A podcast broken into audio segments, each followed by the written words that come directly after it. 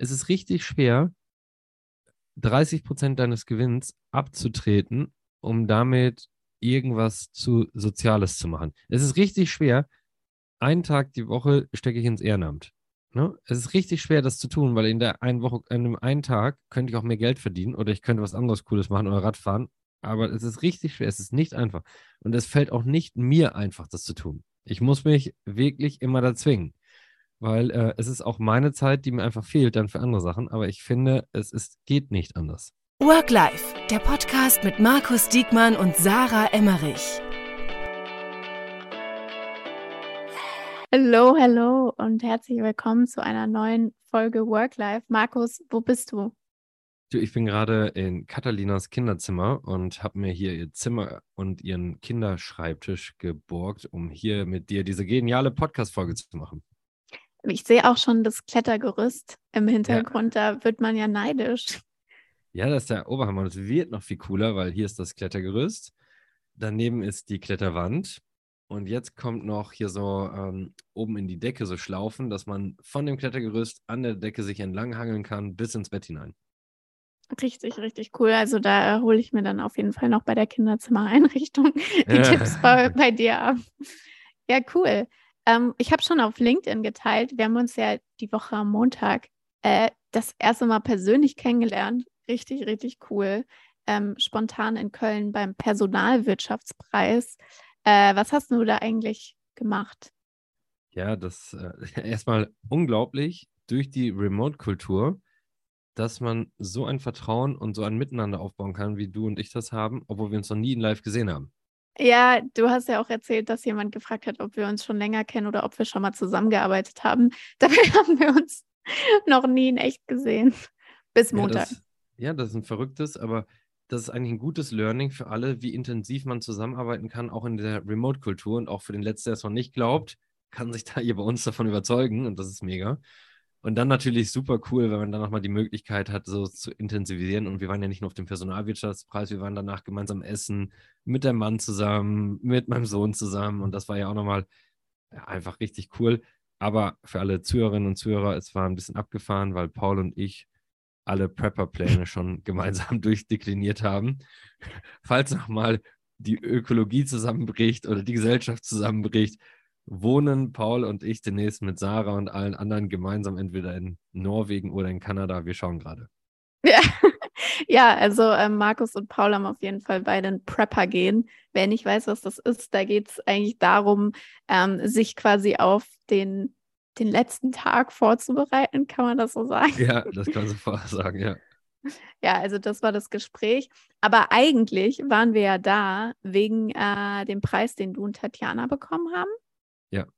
Ähm, ja. Das war quasi der Game Changer Award vom Personalwirtschaftspreis wegen eurer Initiative bei JobAid Ukraine ne? und ähm, We Are All Ukrainians, oder? Ja, das, ich meine, wir durften ihn ja vertreten für das Team in Empfang nehmen. Ja. Ähm, und einfach unglaublich, dass die Personalwirtschaft diesen Sonderpreis für uns gemacht hat. Also es war wirklich richtig, richtig cool und ne, für mich persönlich ein unglaublicher Moment. Denn ich habe so ein paar Beschlüsse dieses Jahr so für mich gefasst und mal gucken, was da so noch so raus wird. Man kann das nie so genau sagen, aber zumindest habe ich mal ein paar so Grundsatzbeschlüsse. Guck mal, ich hatte das unglaubliche Glück und das hört sich vielleicht doof an, wenn man das so sagt, weil das soll es auch gar nicht abwerten, aber ich durfte 29 Awards mit verschiedenen Teams in meinem Leben gewinnen. Und äh, da waren ganz, ganz viele tolle Momente bei. Und das ist ja immer, weißt du, das ist immer so eine Auszeichnung für die harte Arbeit, die man gemeinsam gemacht hat und darum auch was ganz Besonderes. Wie letztes Jahr den Textilwirtschaftspreis, weißt du, da, äh, als, als erster Nicht-Textilit diesen überhaupt gewinnen zu dürfen, das war einfach eine unglaubliche Erfahrung. Oder den, ähm, ja, da waren so viele unglaubliche Awards bei oder ähm, ja, in der Möbelbranche mehrfach ausgezeichnet und so weiter, in den verschiedenen Branchen einfach und auch äh, für verschiedene so, äh, soziale Projekte. In, und dann persönlich dann nochmal äh, sich zu entscheiden, einfach ruhiger zu werden in der Zukunft und so ein bisschen in die zweite Reihe, mehr als Beirat, mehr als Advisor, gar nicht mehr so ein erster Front äh, als Geschäftsführer tätig sein zu wollen, sondern eher als Sparingspartner dahinter und somit auch ein bisschen von der Bühne zu verschwinden und auch äh, bei sowas und dann, dann bewusst dann auch für sich zu entscheiden, dass das vielleicht einer der letzten großen Awards war, die man so mitnimmt und eigentlich so auch dann zukünftig sich zu freuen, im Publikum zu sitzen, wenn andere diese überreicht bekommen. Und dann, darum habe ich das mit diesem Bewusstsein bin ich da hingegangen und habe ja auch meinen Sohn mitgenommen, weißt du? Und das war, weil es dann auch noch für eine gemeinnützige Sache war, habe ich gedacht, das teilen wir uns beide und er wollte unbedingt mit, ja. Es war so süß, weil ich Ja. durfte ihn dann auf die Bühne schicken und er war ein bisschen zögerlich dann, aber er hat das wirklich wie ein äh, Profi gemacht. Also leider äh, können wir davon natürlich keine Fotos äh, teilen, Ja. aber es war einfach äh, zuckersüß. Das hat er ganz toll gemacht.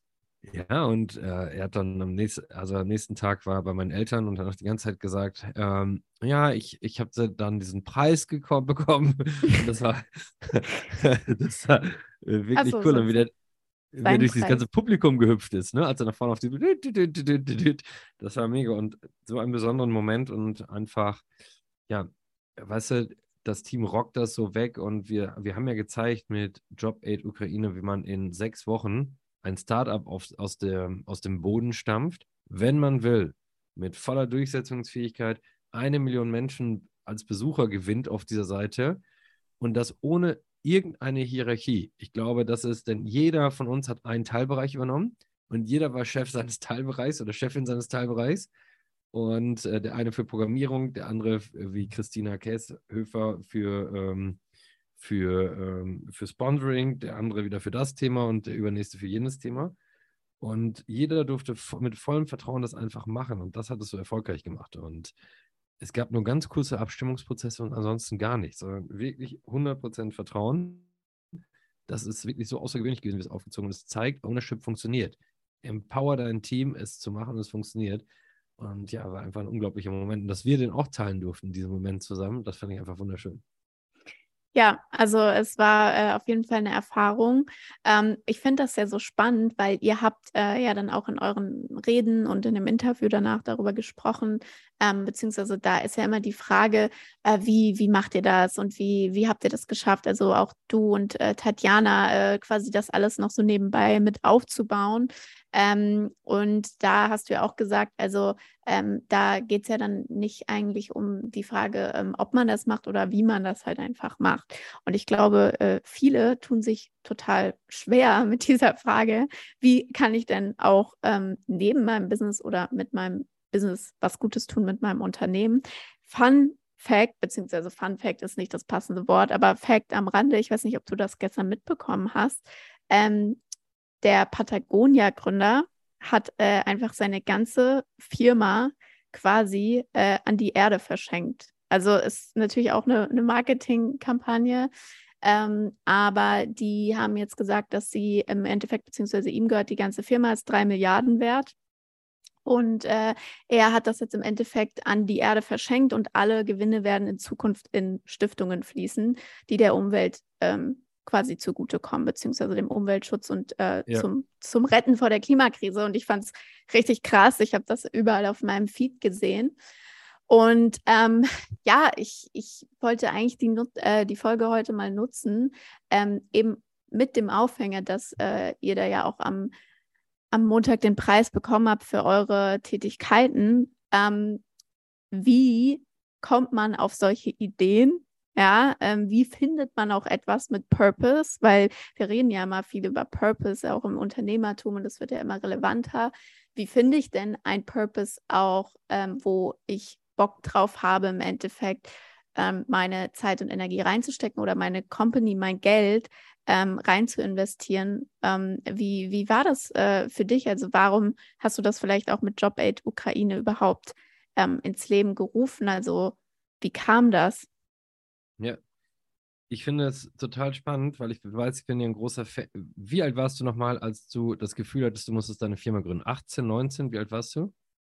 Ja, also ich war ja quasi immer selbstständig, aber jetzt so meine, meine GmbH habe ich ja quasi erst letztes Jahr gegründet, also 2021. Aber wann hast du dieses, ich verdiene mein erstes Geld als Selbstständiger? Mhm, mit 18. So, mit 18. Das, was 18-Jährige und äh, 43-Jährige wie mich unterscheidet, ist, glaube ich, in vielen Fällen, das kann man natürlich nicht hundertprozentig verallgemeinern, aber den Mut einfach zu machen. Das ist erstmal der Unterschied Nummer eins. weil man, umso jünger man ist, noch so eine, das sieht man ja auch bei Kindern, so eine Grundnaivität. Das meine ich überhaupt nicht negativ als Naivität, sondern das wird schon alles gut und man hat ja sowieso nichts zu verlieren. Wir, wir tun es einfach.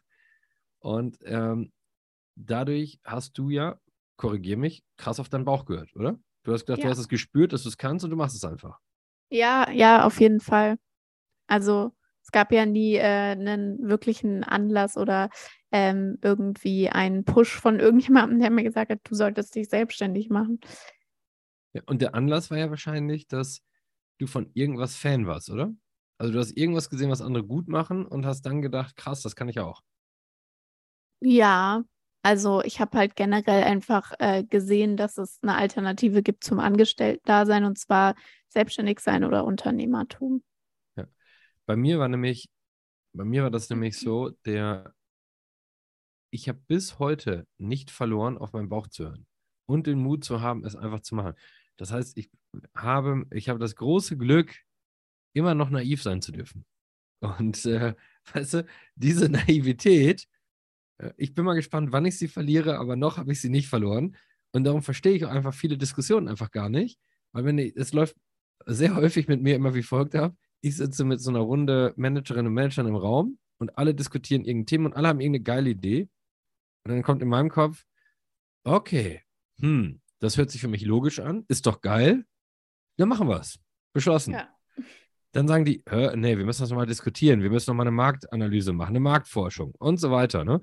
Und dann bin ich mal raus, weil ich das gar nicht verstehe, weil ich na zu naiv bin und ich denke, wir müssen es einfach tun. Weil ich möchte mal ein Beispiel sagen. Ich saß gestern äh, bei einer tollen Frau in der Küche und äh, zum Mittagessen und äh, von einem Geschäftspartner und die möchte schon seit Ewigkeiten einen Brautladen, Brautmodeladen aufmachen. Und wenn man sie ihr zuhört, wie sie über diesen Brautladen spricht und diesen Glanz in, und das Funkeln in den Augen sieht, und sie ist heute Beamtin und sie hat sich richtig intensiv mit diesem Thema beschäftigt und sie könnte ihren Beamtenstatus pausieren. Sie würde ihn nicht mal verlieren. Das heißt, sie hätte schon immer den Plan B, was sie dann machen könnte. Aber du musst dieses Funkeln in den Augen sehen. Dann habe ich mir ihren Ort angeguckt und sie hat ihn kurz beschrieben. Ihr Ort ist groß genug und es gibt keinen Brautladenmoden, äh, kein Brautladengeschäft dort. Sie hat eine richtig geile Idee, was sie dort als Purpose machen will. Also was ist der Mehrwert für die Leute? Alles richtig gut durchdacht.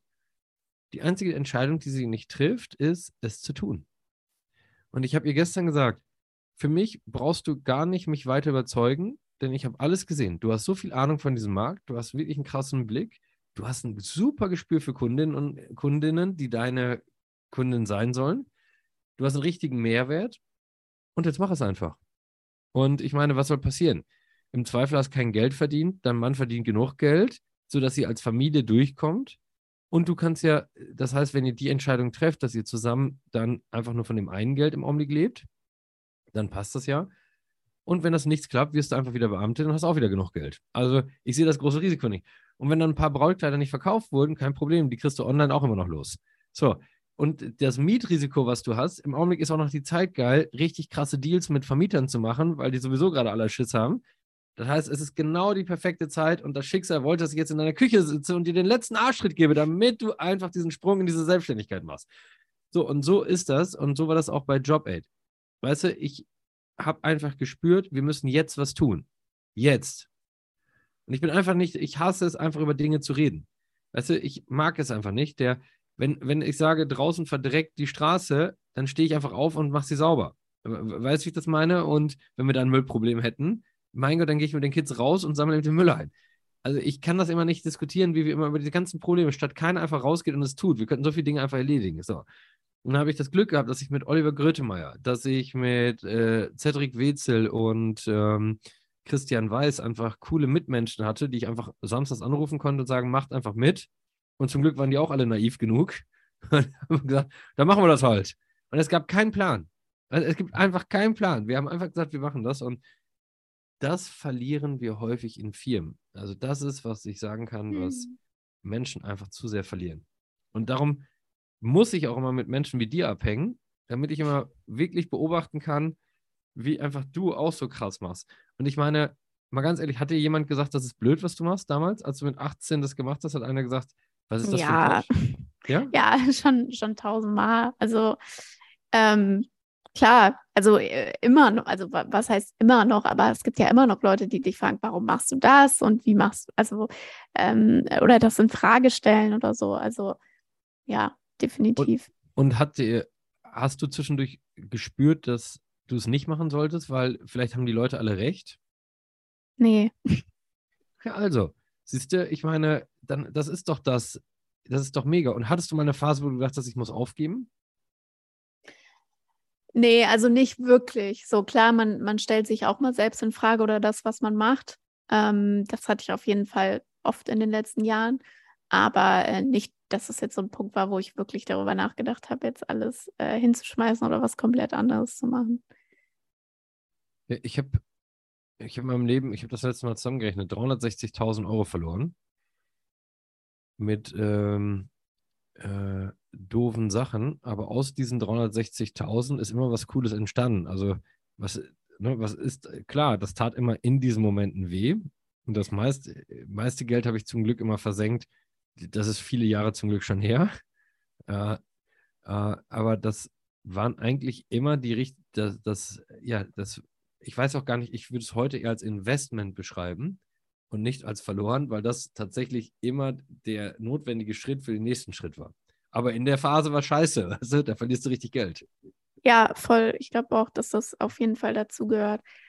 Ähm, was ist, wenn ich jetzt nicht das Gefühl habe, ähm, also ich, ich sehe das irgendwie voll viel in meinem Umfeld. Also mir ist das Thema, ähm, ich sehe das äh, dass ich auch als Person und als Unternehmen ähm, in einer gut laufenden Wirtschaft immer noch, auch wenn wir ähm, auf eine Rezession zugehen und so weiter, äh, läuft es ja immer noch für uns alle sehr, sehr gut aktuell, äh, dass man da einfach auch Verantwortung für die Gesellschaft hat. So, das heißt, zum Beispiel letztes Jahr haben wir halt wirklich immer fünf Prozent von, von unseren Umsätzen ähm, zurückgelegt und gespendet. Äh, dieses Jahr sind wir jetzt bei 1% for the Planet. Das ist auch übrigens von dem Patagonia-Gründer. Kann ich sehr empfehlen, dass man sich das mal anguckt. Da spendet man auch ein Prozent äh, von, ich weiß gerade gar nicht, jetzt will ich gar nichts Falsches sagen, aber vom Umsatz oder vom Gewinn, glaube ich, ähm, spendet man im Endeffekt ähm, an ähm, Stiftungen. Und ich sehe das dabei mal in meinem Umfeld, ja. Also du hast jetzt gesagt, okay, ich habe halt da dieses Bedürfnis, beziehungsweise ähm, ich, ich habe da das Bauchgefühl, dass ich sehe, okay, ich kann da jetzt was machen, ich mache das jetzt einfach. Aber irgendwie in meinem Umfeld sehe ich auch viele Leute, die haben Unternehmen und das läuft auch alles richtig gut und wirtschaftlich. Aber die haben jetzt vielleicht nicht so das auf dem Schirm oder nicht so das Bedürfnis, was ja. Gutes damit zu tun. Ja. Ähm, wie, aber ich glaube, dass es auch vielen einfach schwerfällt, heutzutage das zu greifen, weil wir leben ja jetzt auch gerade, muss man sagen, auf einem äh, Planeten, wo auch einfach gerade wieder viele Krisen herrschen auch ja. wenn es uns overall so gut geht, das muss man auch mal dazu sagen, ähm, wie noch nie zuvor. Ähm, wo ich mir aber denke, wie, wie kann man denn jetzt nichts finden, worauf man Bock hat, irgendwie zu helfen? Egal, ob das, ähm, ob das irgendwie eben Ukraine-Krieg ist oder ob das Tierschutz ist oder ob das äh, irgendwas anderes ist. Es gibt ja tausend Sachen.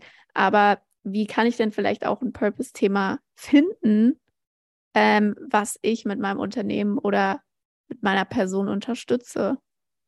Ja, ich finde, ich wohne ja hier so ländlich, 40.000 oder 34.000 Einwohner Coesfeld oder 35.000 im Münsterland. Und was man darf ja, wie einfach man helfen kann. Es gibt hier die ganzen ehrenamtlichen, ja, engagierten Menschen. Das ist schon mal ein super Feld. Du, du bist Fußballtrainerin, Fußballtrainer, du hilfst mit beim Chor, du hilfst mit beim Deutschen Roten Kreuz, bei der Freiwilligen Feuerwehr oder wo auch immer. Das sind ja schon Menschen, die sich krass engagieren und Zeit investieren. Und ich glaube, dass wir in vielen Bereichen immer noch eine Gesellschaft kreiert haben in den letzten Jahren der Egoisten. Weil wir, wir übersetzen das mit Freiheitsliebe, jeder kann sich selbst entfalten und jeder ist ganz nah bei sich selber. Aber früher war es eigentlich noch krasser, dass du einfach auch, dass du einfach auch ehrenamtlich dich engagieren musstest. Weißt du, es war Teil der Gesellschaft, Teil der Aufgabe. Und jeder, der jetzt auch zuhört, sollte sich mal fragen, wer sich wirklich ehrenamtlich engagiert. Und Ich glaube, die Diskussion ist nicht immer, was kann ich im Großen machen? Weißt du, das können vielleicht nur wenige. Also, weißt du, da, da, damit du was Großes musst du entweder eine geile Idee haben oder du musst jetzt zum Beispiel, jetzt wie ich zum Beispiel, auch die Möglichkeiten dazu haben, weil du ein riesen Netzwerk hast, was du ganz schnell aktivieren kannst, um da mitzuhelfen oder du musst oder musst gute Beziehungen haben oder musst das Geld haben, das ist ja vielfältig. Aber ich sag mal so, jeden Samstag mit den Kids Müll aufzusammeln auf der Straße in Berlin, könnte jeder machen. Äh, Mensch, äh, Menschen, denen es nicht so gut geht, ein Brötchen vorbeizubringen jeden Samstag und so eine Route abzulaufen, könnte jeder machen. Ein bisschen achtsamer und äh, nicht mehr so egoistisch sein, könnte jeder machen. Aber das ist schwieriger geworden, weil jeder will erstmal seine eigenen Bedürfnisse so krass erfüllen und das weniger. Und das ist so auch bei Geschäftsideen. Jetzt kommen wir mal zurück zu Geschäftsideen. Ich kann es überhaupt nicht nachvollziehen, warum heute noch eine neue Geschäftsidee auf den Markt kommt, die nicht purpose-driven ist. Ich kann es nicht nachvollziehen. Wir bringen Produkte, wir bring, guck mal, ich, ich beschäftige mich viel mit vegan und vegetarisch auch, ne? Und äh, ich bin ja flexitarisch, das heißt, ich habe Fleisch wirklich krass reduziert. Also wirklich krass reduziert. Wenn ich Fleisch esse, dann mit voller Aufmerksamkeit und voller Achtsamkeit für das Fleisch. Und ansonsten esse ich halt ohne Fleisch. Hat gleichzeitig einen geilen Trick. Ich mache die Umwelt ein bisschen besser, aber ich ernähre mich dadurch auch viel gesünder und bin auch viel sportlicher. Also es ist, äh, es ist zum Glück ein Bonus für alles Mögliche. Wenn man das jetzt guckt, warum bringt man aber vegane Produkte raus, die einfach nicht gesund sind? Ich kann es nicht nachvollziehen. Also ich meine, man darf auch mal ungesunde haben, weil auch äh, mit Fleisch war nicht alles gesund und man hat ja auch Fast Food. Aber wenn ich dann denken würde, wie so ein Burger Patty wäre, dann würde ich mir überlegen, wie kriege ich das denn geschmacklich geil hin, dass es aber nicht nur einfach Fett kombiniert ist, sondern irgendwas Geiles. Und äh, äh, gleich, wenn ich ein neues T-Shirt-Brand rausbringe, würde ich mir überlegen, nicht nur, wie sieht das modisch gut aus, sondern wie hilft das auch gleichzeitig der Umwelt und wie denke ich das neu. Und wenn ich Lebensmittel rausbringe für den Supermarkt, würde ich mir das Gleiche denken. Wenn ich Möbel neu rausbringe, denk, würde ich denken, wie kriege ich sie ökologischer gebaut und so weiter. Ich finde, es ist nicht mehr die Zeit, ein neues Produkt auf den Markt rauszubringen, was nicht purpose-driven ist. Und ich selbst hätte keinen Bock. Und ich gebe heute ein Versprechen, ich werde nie wieder für eine Firma arbeiten, die nicht purpose-driven ist. Und äh, das, weil sie nicht mithelfen will, diese Welt ein Stück besser zu machen. Da habe ich einfach keine Lust mehr zu. Ja, richtig, äh, richtig, richtig, richtig cool. Und ich glaube, ähm, das, was da auch oft missverstanden wird, ist, deswegen finde ich schön, dass du das gerade so gesagt hast, ist eben, dass man immer denkt, ich muss jetzt was Großes machen. Ähm, aber du kannst halt eben auch tausend kleine Sachen machen oder du kannst zumindest, wenn deine Agentur jetzt nicht äh, irgendwie ähm, äh, purpose-driven ist im Sinne von, ähm, dass ihr zum Beispiel nur für nachhaltige Kunden arbeitet oder so, wäre eine Idee. Haben wir zum Beispiel auch schon öfter überlegt. Ähm, dass äh, man eben sagt, man tut zumindest mit dem, was man erwirtschaftet äh, oder mit seinem Team. Ja. Das sind ja Menschen, die haben äh, Zeit, Arbeitszeit, die haben private Zeit, die ähm, äh, interessiert das ja hoffentlich auch. Ich tue mit meinem Team oder mit meinem Geld, was ich erwirtschafte, einfach was Gutes. Also es muss nicht immer sein, dass man jetzt irgendwie ähm, ja, das nächste Job in Ukraine gründet, ähm, sondern es können halt eben auch einfach kleine ähm, Improvements sein. Also voll, sehe ich, sehe ich voll. Ja, das, nimm mal ein Beispiel. Ich saß äh, vor ein paar Monaten, war ich eingeladen mit Felix Neureuther, dem Skifahrer, zusammen. Äh, da waren wir von reichen Unternehmerinnen und reichen Unternehmern, wurden wir eingeladen und wir sollten so ein bisschen die belustigen beim Abendessen und mit unserem Spirit, die begeistern, sowas. Äh, so.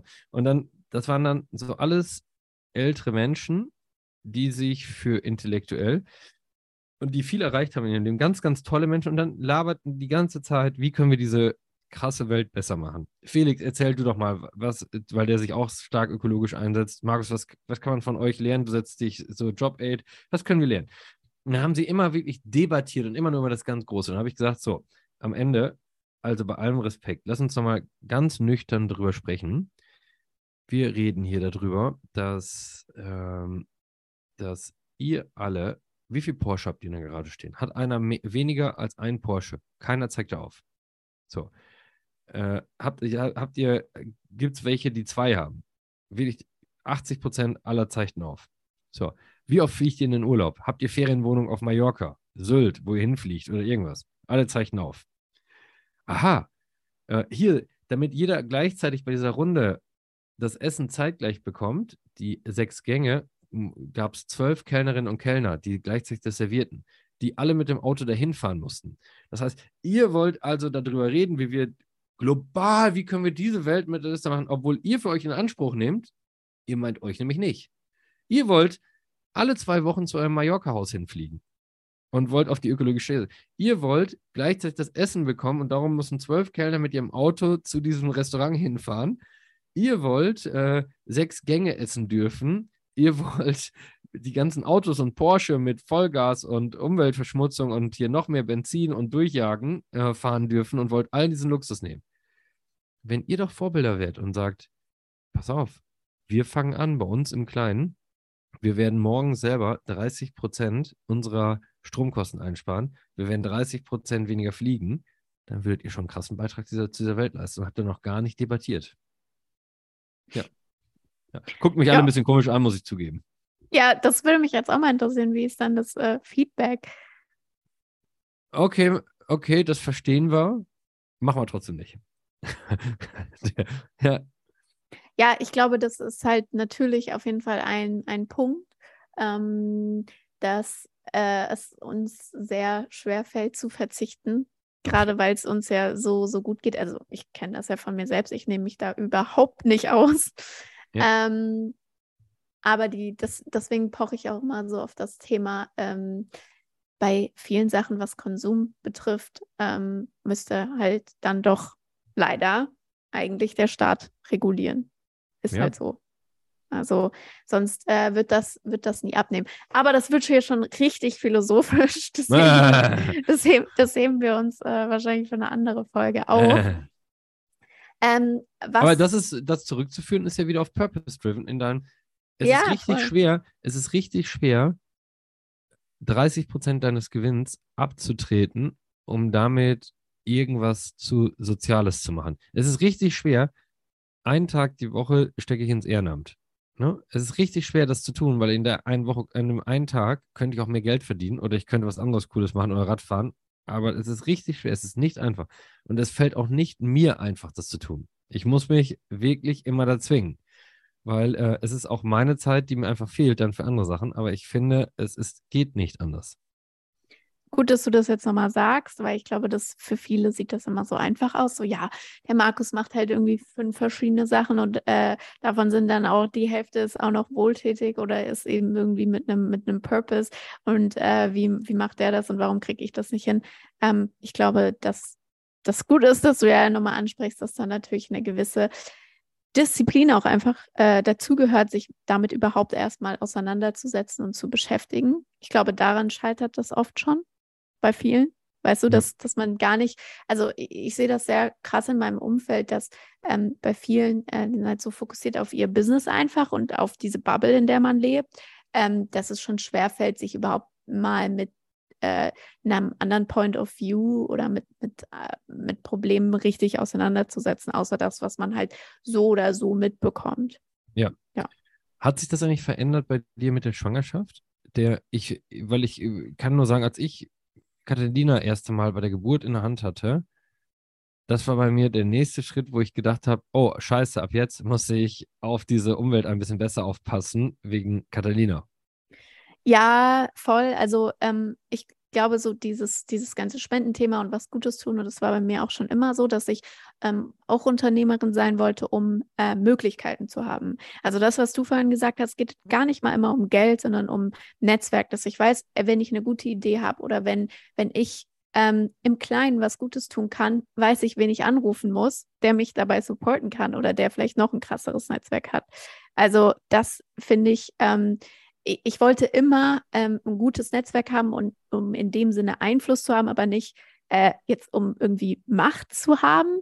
Äh, das, das, klingt so, klingt so äh, total blöd, aber um eben Sachen auch bewirken zu können. Ja. Äh, vielleicht in, in einer kürzeren Zeit. Und ähm, das hat mich immer auch äh, auf jeden Fall angetrieben und deswegen war das eben bei uns auch ein Thema letztes Jahr, dass wir gesagt haben, wir ähm, oder ich gesagt habe, ich möchte auch einen, einen, größeren Teil, was für viele vielleicht viel zu viel wäre, ähm, auch, auch Spenden von dem, was wir umsetzen, ähm, an Geld. Und ähm, haben wir so eine Spendenaktion zum Beispiel zu, zu Weihnachten gemacht. Und ähm, jetzt mit der Schwangerschaft, muss ich sagen, ähm, ist es tatsächlich so, und da bin ich jetzt sehr ehrlich mit euch, dass ich schon noch eher den Fokus auf, auf mich jetzt habe, beziehungsweise auf meine Familie oder mein Kind, dass ich quasi abgesichert bin.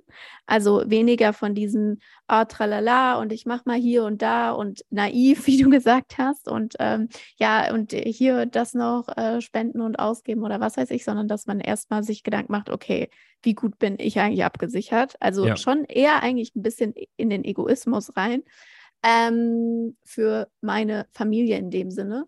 Ähm, aber auf jeden Fall ist für mich jetzt dieses Jahr auch das Bewusstsein gestiegen. Ich bin sehr viel geflogen dieses Jahr. Also ich bin ja. auch schon, seit ich schwanger bin, habe ich ausgerechnet, bin ich hin und her, also nicht hin und her ähm, mal zwei jetzt, sondern insgesamt habe ich, bin ich bestimmt schon 15 Mal geflogen. Ja. Und da habe ich auch auf jeden Fall neu gedacht, okay, das, das geht nicht. Also das geht nicht so weiter, ähm, dass ich halt vor allem businessbedingt halt andauernd, äh, weil es halt kurz ist und bequem ist, halt fliege, ja. ähm, wenn ich jetzt eine Tochter in die Welt setze. So. Aber ähm, das, ich glaube, das braucht auch noch einen Moment, ähm, um dann wirklich sich durchzusetzen und zu, zu sacken. Also beide Richtungen. Ich bin gespannt, wie es ist nächstes Jahr nach der Geburt. Aha. Ich bin bin, das finde ich auch gut und ich finde, das ist, glaube ich, auch erlaubt. Es gibt ja diese Maslow'sche äh, Bedürfnispyramide, das kennen natürlich alle, die ist, dass du erstmal deine Grund, dass du deine Grundsicherheit ähm, abgesichert haben musst. Und ja. dann kannst du erst sozial sein. Das, war, das ist ja definitiv auch ein, ein wichtiges Learning. Und ich, ich frage mich immer nur, was ist eigentlich denn grundabgesichert? Weil viele verwechseln heute, ja. gerade in der Digital- und Startup-Szene, dass man Millionär werden muss. Erst dann fühle ich mich sicher. weißt du? Ja, äh, voll. Ich, komm, ich, jetzt hole ich mal einen raus. Uwe, das ist mein allerbester Freund. Ich rede auch ständig über Uwe. Seit dem Kindergarten. So, und möchte mal eine Sache erzählen. Dann sitze ich an so einem Abend da und weiß ich, vielleicht war Katharina zwei Jahre. Und ich hatte so irgendwie und ich hatte mir Sorgen gemacht, äh, dass ja mein Prepper-Gain auch in mir so, diese, so, das hatte ich mir so ein bisschen Sorgen gemacht. Und dann sage ich, Uwe, scheiße, weißt du, scheiße, was ist eigentlich, wenn mir morgen gesundheitlich was passiert? Dann steht meine, meine Kinder da und äh, dann haben die äh, vielleicht gar nicht ausreichend Einkommen und so weiter. Und wie sollen, wie soll denn dann meine Frau und alles das alles gewuppt kriegen? So. Dann saß der Uwe da und Uwe ist, hat eine handwerkliche Ausbildung gemacht, hat seinen Meister gemacht, ist wirklich ein ganz, ganz toller Mensch und ah, klassischer Mittelstand. dann sagt Uwe, ich habe so viel Mitleid mit dir. Markus, du hast ein abbezahltes Haus. Du hast eine abbezahlte Ferienwohnung. Du hast ein Konto, wo genug Geld drauf ist. Weißt du? Ich hier, guck, dir, guck dich hier um. Ich zahle dieses Haus noch die nächsten 15 Jahre ab. Und ich bin schon stolz darauf, dass ich nur noch 15 Jahre abbezahlen muss. Weißt du, ich habe kein, kein, äh, kein äh, Backup hier, Backup hier, da, ich kriege auch keine dicke Lebensversicherung. Markus, du tust mir so leid, dass deine, wenn du stirbst, dass nur das, und dann hat er recht gehabt, weißt du? Und das ist das, weißt du, die kommen schon klar, die werden schon überleben und selbst wenn du deine Wohnung nur zum Teil abbezahlt hast und sie kriegen schon einen Teil, das reicht alles und sie werden ihren Weg finden, man braucht gar nicht so viel. Und manchmal vergisst man das, weil man den will, man dann noch eine Sicherheit schaffen und noch eine Sicherheit und noch eine Sicherheit. Und wir haben verlernt, dass unsere Grundbedürfnisse eigentlich schon sehr schnell befriedigt sein könnten. Und dann könnten wir schon viel mehr teilen. Was wir aber denken, ist, wir müssen noch mehr Sicherheit und noch mehr Sicherheit, weil wir plötzlich hören, dass der, der hat wieder einen Exit gemacht und hat wieder 10 Millionen kassiert, der hat einen Exit gemacht und 5 Millionen, der hat einen Exit gemacht und ist 3 Milliarden Firmenwert und so weiter. Und wir denken nur noch in sowas, um uns sicher zu fühlen. Und wenn wir da alle mal wieder relaxter werden, dann können sich auch alle viel mehr und viel vorzeitig engagieren. Vielleicht ist es auch genau deswegen, also ich habe so ein bisschen im Bauchgefühl, muss ich sagen, dass ähm, genau deswegen auch jetzt die Rezessionen, die wir jetzt reingehen oder wo das wirtschaftliche Wachstum vielleicht auch mal nicht so weitergeht wie die letzten Jahre, da auch ähm, drauf einwirken wird. Ähm, und das finde ich persönlich auch gar nicht, gar nicht mal so, so schlecht, muss ich ehrlich sagen. Ähm, Markus, wir müssen schon wieder ins Ende kommen. Wir haben schon wieder eine halbe Stunde. Ich könnte schon wieder hier zwei äh. Stunden mit, mit dir darüber, äh, darüber schnacken. Ähm, ja, war, war eine coole Folge. Aber es Wenn, heißt doch, es heißt ja. doch, ist das nicht unser Grund, unsere, was wir jetzt beide festgestellt haben, ist, geht morgen raus und fangt einfach mit was Kleinem an. Und wenn ihr spürt, ja. dass daraus was Größeres werden kann, macht das einfach. Ja, voll. Also ich, ich glaube, dass, dass das ist auch so die Message von, von dieser Folge auf jeden Fall. Äh, lieber was im Kleinen tun und überlegen, was kann ich jetzt vortun. Und dann kann immer noch was Größeres daraus entstehen. Und wenn ihr dabei Unterstützung braucht, dann könnt ihr euch auch gerne bei uns melden, weil mit guten Ideen, äh, glaube ich, sind wir beide immer sehr offen, auch unser Netzwerk und unsere Reichweite ähm, dafür auch einzusetzen, würde ich jetzt mal Absolut. behaupten. Absolut. Cool. Ja, Mega Folge. Ich danke dir und an alle Hörerinnen und äh, Hörer. Ich hoffe, es hat euch Spaß gemacht und just Denkt, do it, wie äh, Nike immer schon gesagt hat. Also just do it.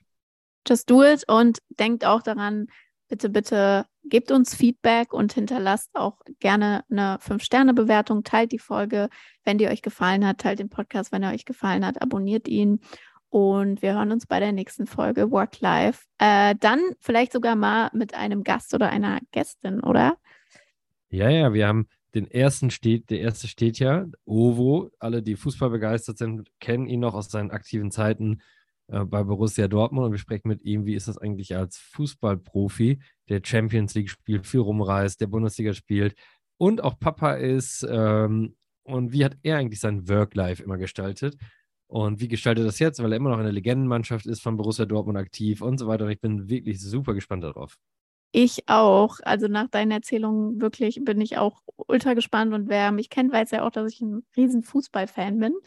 Ähm, ja, und da freue ich mich auch auf jeden Fall schon auf, auf die Folge. Cool. Dann bis zum nächsten Mal. Ciao, ciao, Markus. Ciao, ciao.